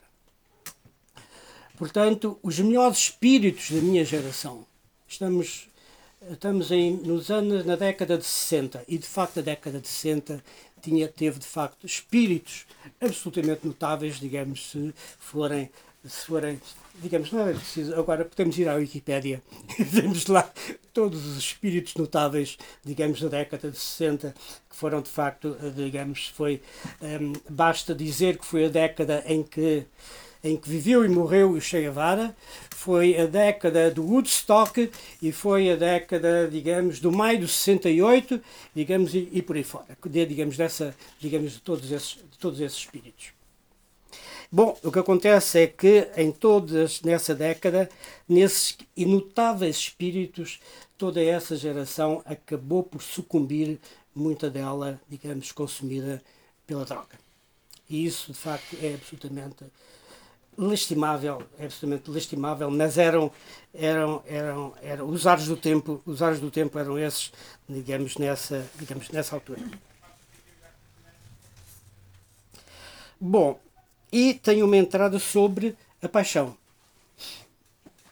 Uh, uh, não sei se alguém quer depois dar a sua experiência, se neste momento está apaixonado, poderá depois dar a sua experiência e falar-nos sobre a paixão, de como é, que, como, é que, como é que está a ser. como é que está a ser. Há algum apaixonado na sala? como é que está a ser. Não, depois poderá, digamos, fazer um relato de como é que está a ser, como é que está a ser, como é que está a ser esses, esses sentimentos, esse sentimento. Bom, mas é para dizer que a paixão é uma entidade clínica, como digamos, como, como sabem, não é? É uma entidade compulsiva obsessiva. É? É, é, digamos, tem, tem, tem, uma, tem uma componente obsessiva, digamos, dirigida para o objeto, digamos, para o objeto da paixão, eh, eh, eh, e compulsiva em que o desejo o desejo de estar com esse objeto digamos é permanente Portanto, é, é isso que caracteriza a, paixão. Mas para vos dizer que ela é também uma entidade, é uma entidade clínica que quem se esteja a sentir mal, eventualmente quem se esteja a sentir mal, por exemplo, não estar a ser correspondido, por exemplo, pode acontecer, tem tratamento digamos, tem, tem tratamento clínico também, não é? Há tratamento para, digamos, para o caso. Um, no final, no final depois, digamos, alguém que, que, que deseje, há aqui vários médicos, há aqui pelo menos há um, dois, três, quatro, não sei se mais médicos presentes que poderão que poderão que poderão depois conversar sobre sobre, sobre o assunto. Bom, e depois, e depois Mas falo é também. Há tratamento para a paixão? Ah, ah, ah. não, os, os, sintomas, atenção, os sintomas. Porque aquilo é um, digamos, tem uns sintomas de compulsividade, de, digamos, e por aí fora, não é? De, de ansiedade e por aí fora, não é? E portanto diminui, ou seja, diminui a sintomatologia, não é? A Mas é pessoa, tratamento químico? Clínico, exatamente. É químico. Química é químico. É, não, não, é, não, é, não é cirúrgico, não é, não é, não é, não é, cirúrgico. Não é cirúrgico. É indolor. É indolor, digamos. Qual é, o, qual é o comprimido para a paixão? Ah, isso agora! Eu quero saber. Mas eu discordo dele. Está bem, está bem, Carmen, depois podemos falar no fim. Acho que nos dizer o comprimido? Eu acho, eu acho que, Cipriano, que uh, aquilo que estamos a perceber é que falta ao livro um índice das entradas. Uh, As entradas temos depois logo do jantar. O autor sentiu-se na obrigação de fazer aqui uh, o, o, índice das entradas. É para, abrir, é para comprar um livro, para a minha ganha é para comprar um livro, não é abrir o apetite. É? Cada um terá a liberdade de fazer Exatamente. o índice Exatamente. que, que quiser. Bom, e um penúltimo, um penúltimo que eu vou falar é sobre a equação divina. Equação divina, a equação divina foi está muito bem descrita por um japonês que é que é professor de física teórica na, na Universidade de Nova York, que é o senhor uh, Michio Kaku. E o livro está, está editado, isso agora não vos posso dizer qual é, qual é a editora, mas está editado e o livro chama-se mesmo A Equação Divina, Michio Kaku. e uh, fundamentalmente do que ele trata do que ele trata da equação de, da equação divina é em que medida em que medida é que nós estamos em que medida é que se nós nos interrogamos se estamos se a espécie humana está sozinha no universo está sozinha no universo portanto porque ainda não há sinais de outras de outras formas de vida que tenham contactado conosco, atenção, que tenham contactado conosco, portanto, temos um pouco este síndrome da solidão, da solidão universal. O que atualmente os físicos teóricos questionam, e é uma linha de investigação, é se existem mais universos. Porque a questão que é colocada é, no princípio, que era o Big Bang, o que é que existia antes do Big Bang. Isto é, digamos, está a ser equacionado por estes físicos teóricos. Ou seja, existia o vazio, mas o vazio, digamos, uh, uh, o que é o vazio, afinal de contas? Para existir o vazio tem que existir alguma coisa, digamos, que comporta esse vazio. Portanto, o que é equacionado atualmente, o que é equacionado atualmente e que é objeto de investigação é, digamos, a existência de multi-universos. E não só um universo, mas multi-universos, cuja configuração, obviamente, que é desconhecida, mas que, se chegarmos, se se demonstrar que existe outros universos, nós, digamos, o nosso síndrome do solidão pode estar resolvido, porque pelo menos há, há, digamos, há a hipótese de existir vida noutros universos, mesmo que não haja mais vida, digamos, neste, neste, digamos, neste universo. Bom, e para terminar, tinha que ser necessariamente sobre, sobre o futebol. e sobre o futebol, nomeadamente sobre o Campeonato Mundial do Qatar. É? Bom, e, e, uma entrada sobre o Campeonato Mundial do Qatar um, e todos os interesses que estiveram em jogo para a realização do Campeonato Mundial do Qatar, mas fundamentalmente a que eu me refiro é sobre as dezenas, são as centenas de óbitos que tiveram que se verificar para que existisse aquele campeonato mundial. E isso, digamos, isso não quer dizer que nos tenha que pesar na nossa consciência, mas terá que, se existir essa consciência, terá que pesar na consciência de quem promoveu e de quem criou e de quem foi o responsável pela, digamos, pela, por aquele campeonato mundial, nas condições, nas condições de segurança em que foram construídos todos, todos aqueles estados.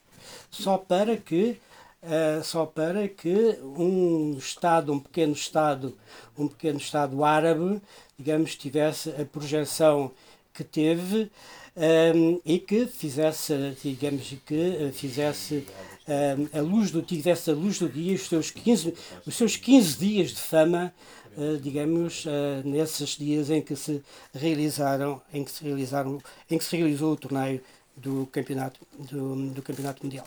Bom, um, bom, isto tem mais entradas, obviamente, mas fico por aqui porque o que se segue é capaz de ser muito mais interessante. Obrigado.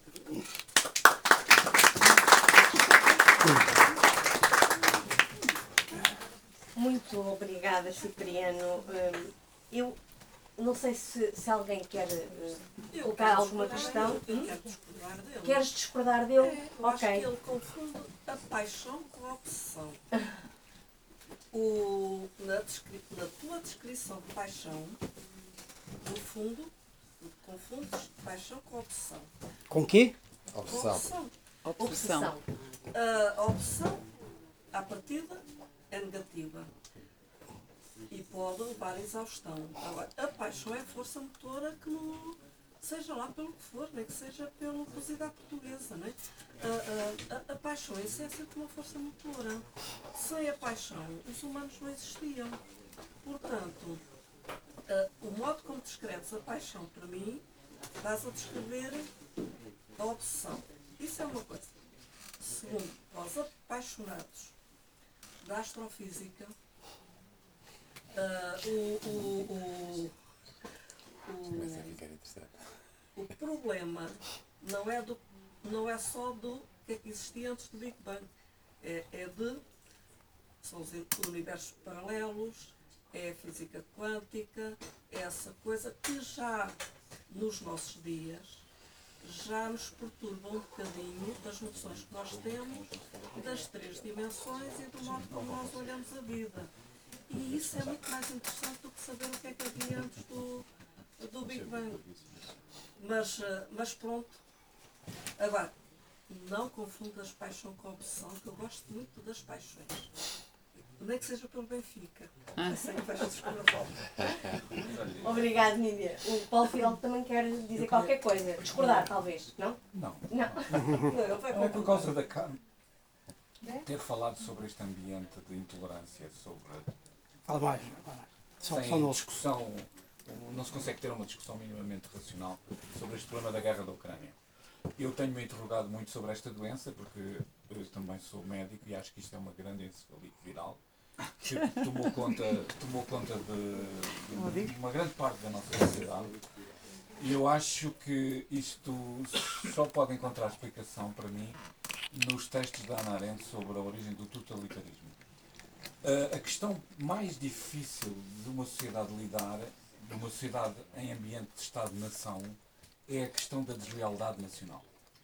Eu acho que as pessoas tomaram posição de acordo com aquilo que é o seu sentimento e a sua definição de lealdade. E a partir do momento em que têm uma posição de lealdade ao Ocidente, aquela expressão que a gente não sabe bem o que é o Ocidente, não é? O Ocidente é uma coisa totalmente ilógica.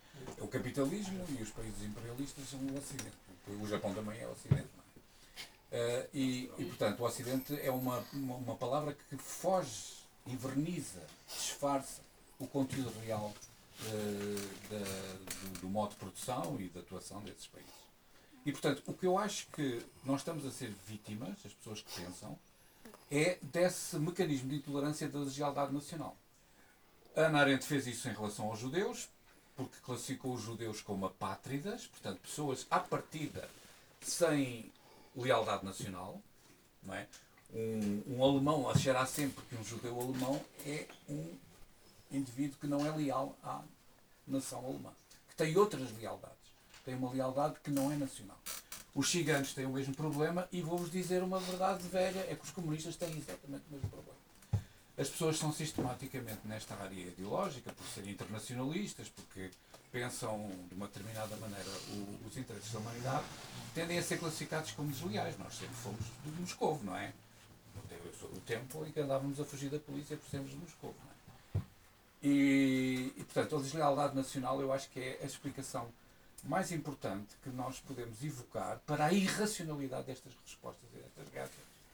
Pior ainda, estas respostas e estas reações são de uma brutalidade que acaba com a democracia, acaba com qualquer ambiente democrático e depois esta unanimidade na imprensa, que eu acho que é toda liderada pelo MI6, não sei se estou a especular demais, ou pelo Pentágono, que de facto na imprensa aquilo é um alinhamento total. Não há ninguém que esteja fora das, do, do, do, ambiente. Não há, ninguém. há poucos. O The Guardian, eu sou assinante do The Guardian, sempre fui assinante do The Guardian. Tornou-se um porta-voz total da situação. Total. Total. Eu não sei o que é que é de fazer, sei de acabar com aquilo. Uh, mas acho que a questão é esta. Nós temos que explicar muito bem, com uma política habilidosa, que não há lealdade cega. E tem que haver uma justificação racionalizada. Muito obrigada. Posso fazer um, um pequeno comentário? Com certeza. Esta campanha é, é absolutamente orquestrada, concertada e feita por indivíduos extremamente competentes e não é uma coisa que uh, caia do vazio. Por exemplo, eh, relativamente à ocupação dos Montes Golãs por parte de Israel. Por exemplo, eh, sobre a ação militar que a Turquia teve em Chipre. Por exemplo, eh, a presença de tropas americanas na Síria à revelia de Damasco, sem terem sido convidadas, uma violação uh, absolutamente escandalosa do direito internacional, que é aquilo que se fala. Portanto, eu, eu penso que nós uh, somos trabalhados por um Big Brother e que nos cria estas mensagens. Eu trabalhei uh, nesse domínio quando estava no Afeganistão e quer dizer, era um, um nível uh, diferente, não tinha a dimensão que este tem, mas percebi um bocado como é que isto funciona. Como é que se segmenta uh, as, uh, as audiências. Mas também funcionou no Afeganistão. Sim, sim, sim. Totalmente. Não, não eu, eu não contesto isso. Eu não contesto isso. Só que neste, neste momento é feita de uma forma mais competente mais intensa, como aliás já tinha acontecido na Iugoslávia. Não é? Portanto, isto para quem estudou marketing sabe que uma das questões fundamentais é segmentar o mercado e isso tem que ser bem feito. E para cada segmento do mercado tem que se identificar temas e tem que se identificar mensagens. E a linguagem tem que ser diferente para cada um dos casos. E o que nós estamos a assistir agora e eu às vezes tenho um bocado a sensação que estou a rever um filme uh, que já vivi uh, noutras circunstâncias. É exatamente isso. Mas depois há uh, as, as questões que são absolutamente falsas e que toda a gente sabe que são falsas e continuam-se a, a, repetir. A necessidade da primeira, uh, da primeira informação para moldar uh, as percepções e o domínio cognitivo. Portanto, tudo isto é feito uh, de uma forma sistemática, profissional e, e, competente.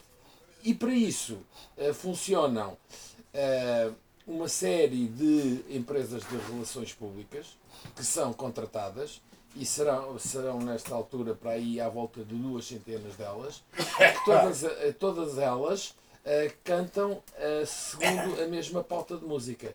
Mas isto não cai do acaso. Isto é feito de uma forma uh, organizada, quer dizer, eh, não é fruto do acaso. E, Garantidamente. Uh, absolutamente. E, portanto, a questão é porque é que. O, o que é mais perverso nisto tudo é que quem lidera esta campanha, não é? Quem lidera esta campanha é quem tem mais pedras no sapato. Os Estados Unidos Uh, isto é um estudo que está feito por, uh, cientistas, cientistas sociais americanos. Desde a sua fundação, envolveram-se em 400 guerras. Dessas 400 guerras, 200 delas após 1950. E as mais violentas após o fim da Guerra Fria. Ora bem, uh, isto tem que ser acompanhado por uma operação de lavagem ao cérebro das pessoas. E é isso que está a acontecer. Eu não queria utilizar essa palavra porque pode parecer um bocado primária, não é? Lavagens ao cérebro. Mas como é que as pessoas, isso acontece também no domínio da esquerda, que há muita esquerda que come isto, como a comeu na altura da Iugoslávia, como é que não conseguem perceber que o principal instigador não é, desta campanha é quem exatamente tem uh, mais uh, tem cometido mais crimes de guerra, tem uh, sido mais intrusiva em termos da soberania dos, dos povos e que essa intromissão é feita de várias maneiras, não só do ponto de vista militar, mas também do ponto de vista de manipulação e controle de eleições. Uh, sabemos, por exemplo, o que é que aconteceu em 1996 na, na reeleição do Yeltsin na, na Rússia. Portanto, uh, de uma forma simples, uh, é exatamente esta torrente não é?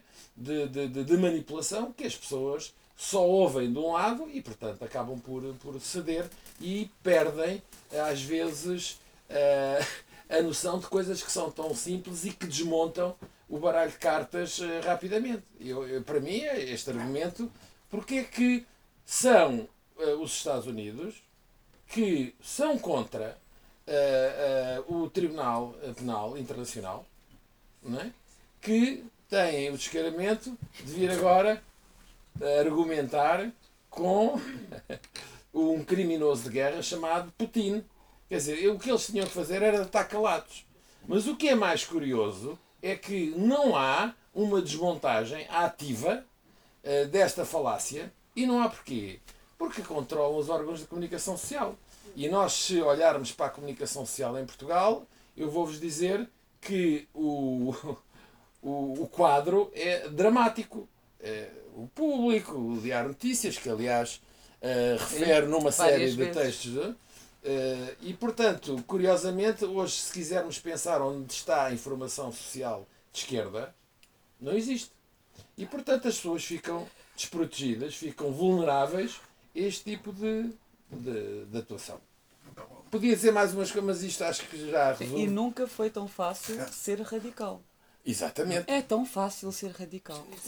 Basta estar uns centímetros para lá de uma cartilha dominante e somos completamente radicais. Nunca foi tão fácil ser radical. Há, há uma coisa que foi aqui dita que ah, eu acho que. Ah, Interrompi-o. Não, não, eu interrompi este senhor. Há, há só que um. Ok, força. Não, era só uma coisa, um pequeno detalhe. Eu já devia ter ido embora, mas esta última... eu, eu posso lhe dar boleia, se quiser. Eu posso lhe dar boleia. Espera aí. Eu, mas eu, esta última intervenção do meu camarada Carlos Branco uh, obriga-me a fazer, a fazer uma intervenção. Bom, eu começo por uh, felicitar o autor, que eu conheço, não conheço pessoalmente, mas conheço os seus escritos. Uh, o, a, a Afonso eu não a conhecia pessoalmente, apenas lhe digo uh, que se calhar é uma das poucas peças que ainda me liga, ainda me faz ver o público. Pronto. Agradeço-lhe por isso, porque como disse o Carlos Branco acabou de dizer, a comunicação social hoje não é para se ler nem para se ouvir em Portugal. O meu camarada Carlos Branco, enfim, uma pessoa com quem eu me identifico, para além Atenção, meu camarada Carlos Branco, mas Jorge Jornal como eu, é da geração do meu filho. Mas, eh, mas, mas, temos uma. Mas há uma identidade entre nós. Mas eu tenho uma grande inveja, não é? Chegar à sua idade. Eu é que tenho, eu é que tenho. Quando disse pequeno justo, as rugas, as rugas a gente já não tem grande esperança de vida, mas temos muito conhecimento do passado. Assunto. Temos, temos assunto. já é muito tarde. Já é muito tarde. O problema é que a tal estratégia da informação, ou da desinformação.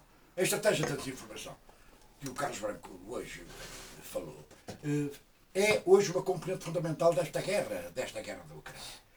Porque hoje, de facto, mas está assumido, está assumido pelos responsáveis. Hoje não interessa o que é verdade, interessa aquilo que as pessoas acreditam. Este é o lema.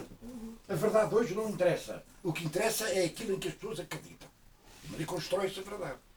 Bom, e é evidente que eu estou. Aliás, eu escrevi isto antes da.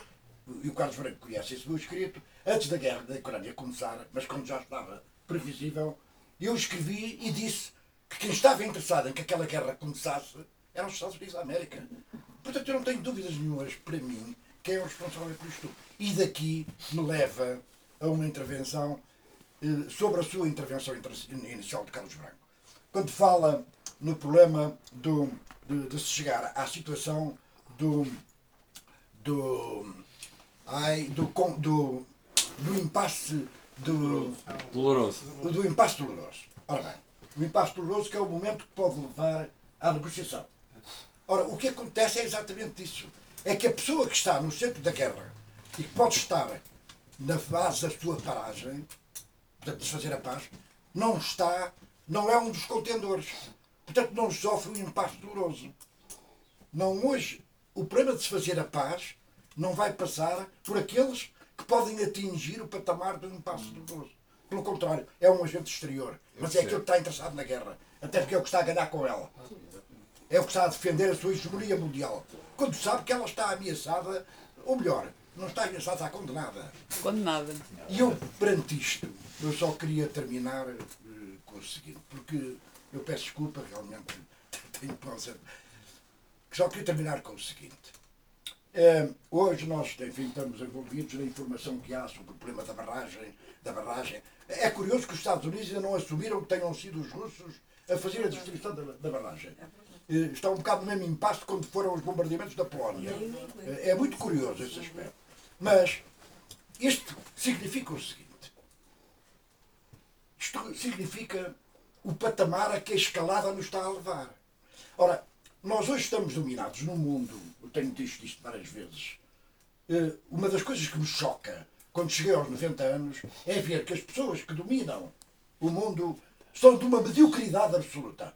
Quer dizer, hoje, a Europa, eu quando me vejo na Europa dominado, por pessoas como a senhora uh, Ursula von der Mayer, ou como o senhor, como é que se chama o senhor das relações externas da União Europeia? Borrell. Borrell. Borrell, o senhor Borrell. E quando vejo o senhor eh, secretário-geral da OTAN, que hoje se apresenta com o estatuto de chefe de Estado, e quando esses senhores apostam decididamente na derrota militar da Rússia, eu só pergunto o seguinte: a que patamar é que esses senhores estão interessados em escalar a guerra para que a derrota da Rússia seja possível? Quando a, derrota, quando a Rússia é a maior potência nuclear que existe. E as armas nucleares não existem para estarem a servir de bibelôs numa prateleira. As, evidentemente há dissuasão nuclear. Pronto, mas hoje há patamares nucleares muito mais baixos que depois vão escalando por aí em cima. Ora bem, qual é. Vai-se reforçando a Ucrânia, reforçando cada vez mais. Sobe o patamar. O Zelensky exige mais, e mais, e mais. Vai subindo o patamar. Até onde é que está a pagar o preço é o povo ucraniano, principalmente. Até que ponto é que se está disposto a sacrificar o povo ucraniano para que a derrota militar da Rússia aconteça? Eu, eu considero isto absolutamente patético. Eu considero isto patético. Por aqui vou ficar. Eu peço ao, ao Carlos Não, tudo, não, tudo bem. Quer, se calhar quer dar uma resposta, mas eu, eu, eu. Não, eu, eu não, não vou responder exatamente à questão que colocou, mas eu gostaria de, já agora que o tema das deslealdades e como é que essas questões acabam por ser tema, não é? Ir um bocadinho mais à frente, mais um bocadinho, relativamente às operações, eh, como é que se faz eh, a desinformação. Irmos um bocadinho mais longe, pôr um pouco mais de complexidade nisto. Bem, hoje quando se faz uma operação uh, militar, e eu falo, por exemplo, ao nível operacional, uh, nós uh, temos vários anexos numa ordem de operações, o anexo de transmissões, o anexo de apoio de fogos, o anexo logístico, o anexo etc. Não é? E hoje não há uma operação militar sem haver um anexo de comunicação estratégica. Ponto. Portanto, hoje não se concebe uma operação militar sem, opera, sem a, intervenção no domínio não cinético. Okay? Primeira questão.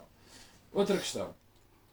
Quando nós falamos uh, desta, digamos, desta intervenção no domínio cognitivo, uh, ela faz segundo ferramentas diferentes. Por exemplo, uma ferramenta que se chama a diplomacia pública. A diplomacia pública uh, inicialmente é um conceito que surge nos Estados Unidos na década de 70 e uh, chamava-se propaganda. Mas como era um termo assim um bocado chocante, a gente chama de diplomacia pública, não altera o conceito, mas altera a designação. E a, a, a, diplomacia pública é algo que é dirigida, por exemplo, às elites. Às elites. Por exemplo, num caso, um caso concreto, falando em questões concretas, uh, no caso do Afeganistão, uh, e faz só a nível estratégico político, uh, volta ou não volta, iam umas, uns grupos ou de jornalistas ou de académicos ao terreno para serem confrontados com a realidade. Ok? Portanto, é um método uh, de atuar junto de um determinado segmento, que é a chamada diplomacia pública.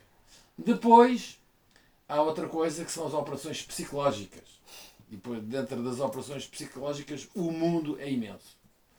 E depois há uma outra atividade que se chama informações de operações. E as informações de operações, em princípio, coordenam tudo o que tem a ver com a produção de efeitos. Que normalmente falamos de efeitos no domínio cognitivo, eh, no domínio não cinético e falamos fundamentalmente em operações baseadas em efeitos. E os efeitos sabemos quais são. E depois, no meio disto tudo, existe uma outra atividade que se chama relações públicas. E as relações públicas, teoricamente, teoricamente, dizem a verdade. Em alguns casos, podem omitir uma parte da verdade. Mas essas não visam manipular. Ok? Agora, o que tem que haver é uma ação síncrona entre as relações públicas que não têm por objetivo manipular, apenas informar com as outras atividades que são manifestamente do fórum uh, manipulativo. Portanto, apesar de uh, trabalharmos em uh, atividades paralelas e que têm impactos diferentes, e outra questão, em que, por exemplo, nós não podemos fazer operações psicológicas sobre a nossa própria população.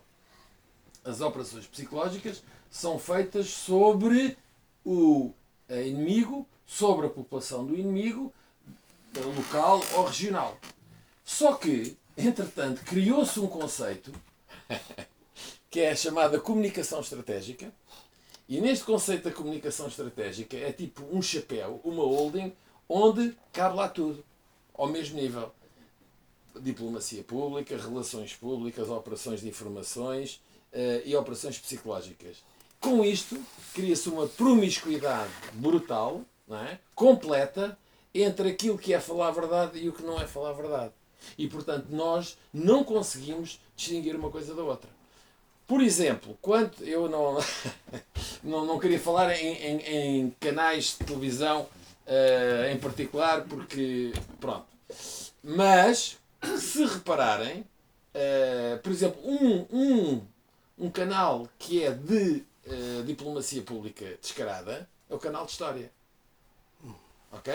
Se virem o que dá o canal de História, aquilo é descaradamente diplomacia pública. Aquilo é tipicamente para fazer moldagem das, das, das, uh, das atitudes e, e, depois, naturalmente, consequentemente, dos comportamentos das pessoas. Desculpa lá este, este detalhe. Até à próxima, muito obrigado. Muito obrigado, general. Eu tenho o carro ali. Vou, eu, ah, trouxe carro. Eu ainda vou para o meu carro. Está bem. Okay, muito obrigado. Obrigado. Obrigado.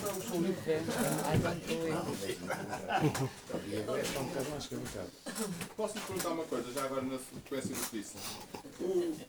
Diz que, uh, que essas, essas ferramentas são usadas uh, tendo como destinatário o, a, a, população do, do inimigo, e, mas, por exemplo, acha que neste caso da, da Ucrânia, o, o, poder político da Ucrânia e, e, até quem está acima do poder político na Ucrânia não está a dirigir instrumentos desses para a própria população ucraniana? Seguramente está. Seguramente está. Embora na Ucrânia nós temos, uh, temos aqui uma dinâmica interessante. Os principais operadores no domínio uh, não cinético são os ingleses.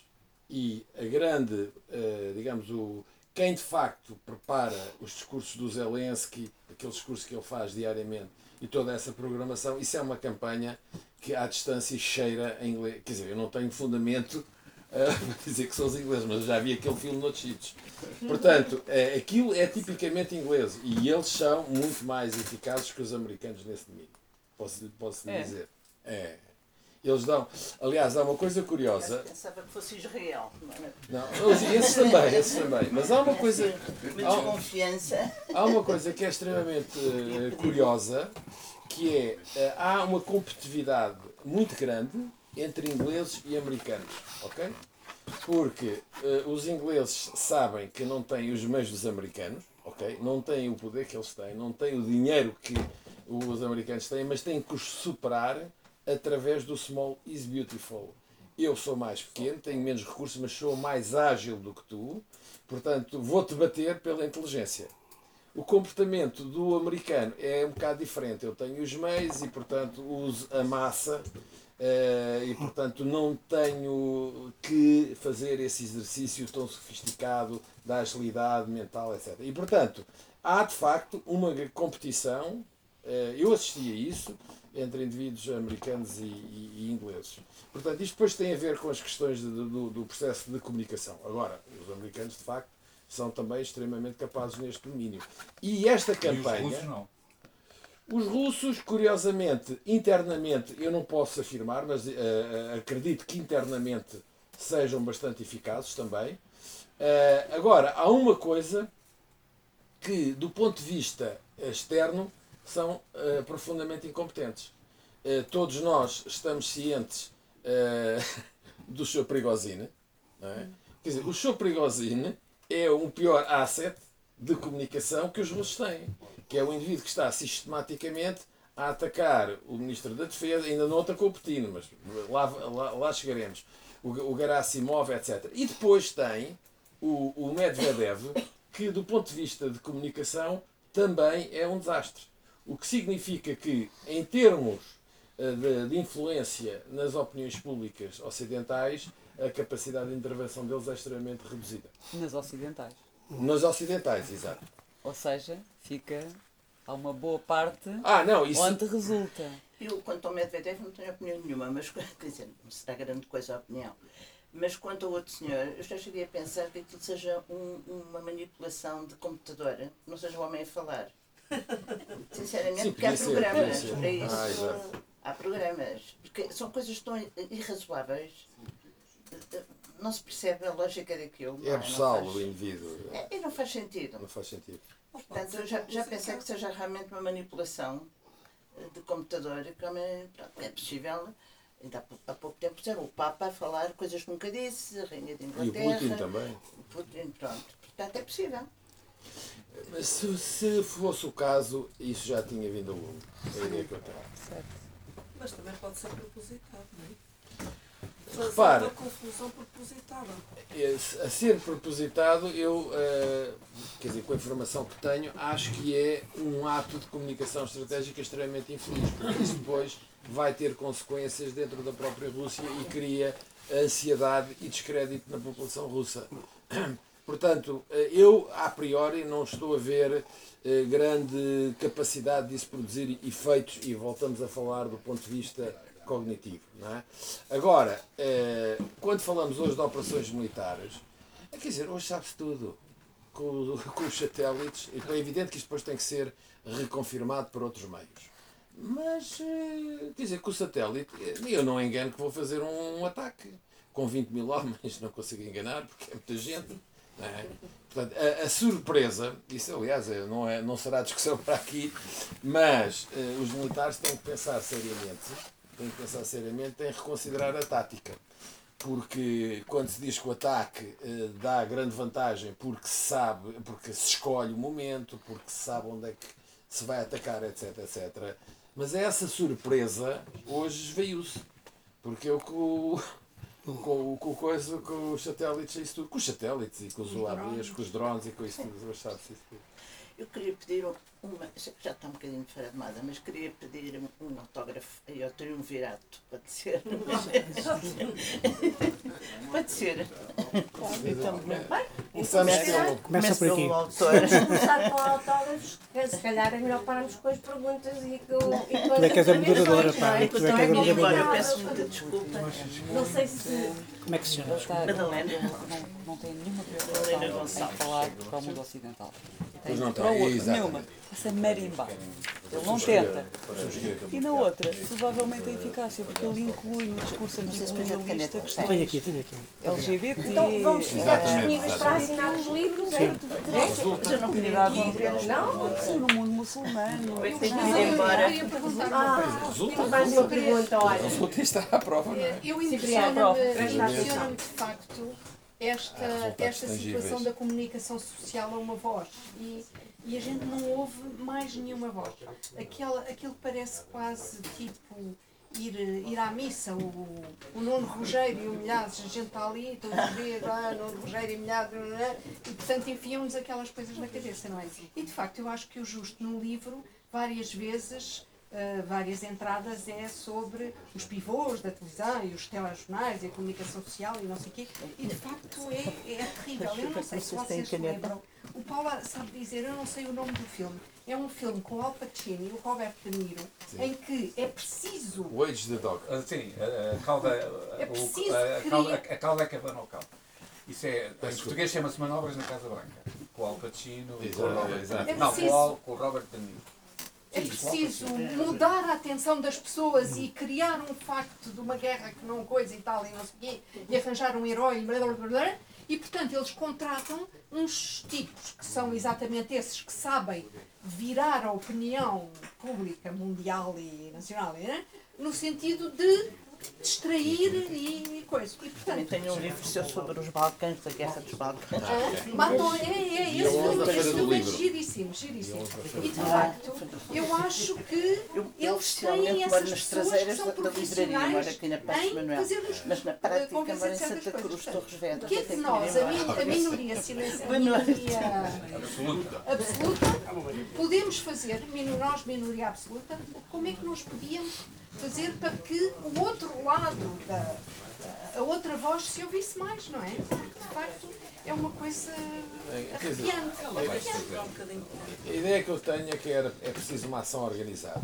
Porque sem organização não vamos lá. E é preciso dinheiro. E é preciso, eh, por exemplo, há, há um grupo de, de pessoas ligadas à Associação 25 de Abril, que é o chamado núcleo da, da linha, que tentou fazer uma coisa dessas. Provavelmente está informado, não é? É que tem o Martins Guerreiro e tem o Simões Teles, essa malta. Eh, e houve de facto, quer dizer, uma tentativa de criar ou um- uma rádio ou um canal de televisão, qualquer coisa, mas eh, não, não foi consequente porque eh, falta aquilo com que se compra os melões. é? E o que é um facto é que o, o panorama é absolutamente dramático. Não, é? Não vale a pena explicar porquê. Não, o que eu acho, apesar de tudo, motivo de otimismo é que as sondagens dizem que há 20 ou 30% de portugueses que querem a paz, imediatamente. Portanto, é, o- a, a força dessa campanha tarda em ter resultados. Quer dizer, não é esmagador. Há muita gente que não se exprime, que não, não se manifesta, mas que Sim. tem sérias eh, objeções ao que está a acontecer. Sim, mas por exemplo, na Alemanha, então aí o campo pró-paz é maior nesta altura do que o campo pró-guerra. Não, é vários países. Sim, Mesmo na França também. Sim, na França, exatamente. E na Itália, na Itália não sei. em em Portugal até do. A Ucrânia, coitadinha. Ficamos por aqui? Sim, ficamos por aqui. Ficamos por aqui, Muito ficamos bem. obrigada Ficamos por bem. terem vindo. Obrigada. Sobre o livro do Cipriano. Sim, sim, já disse.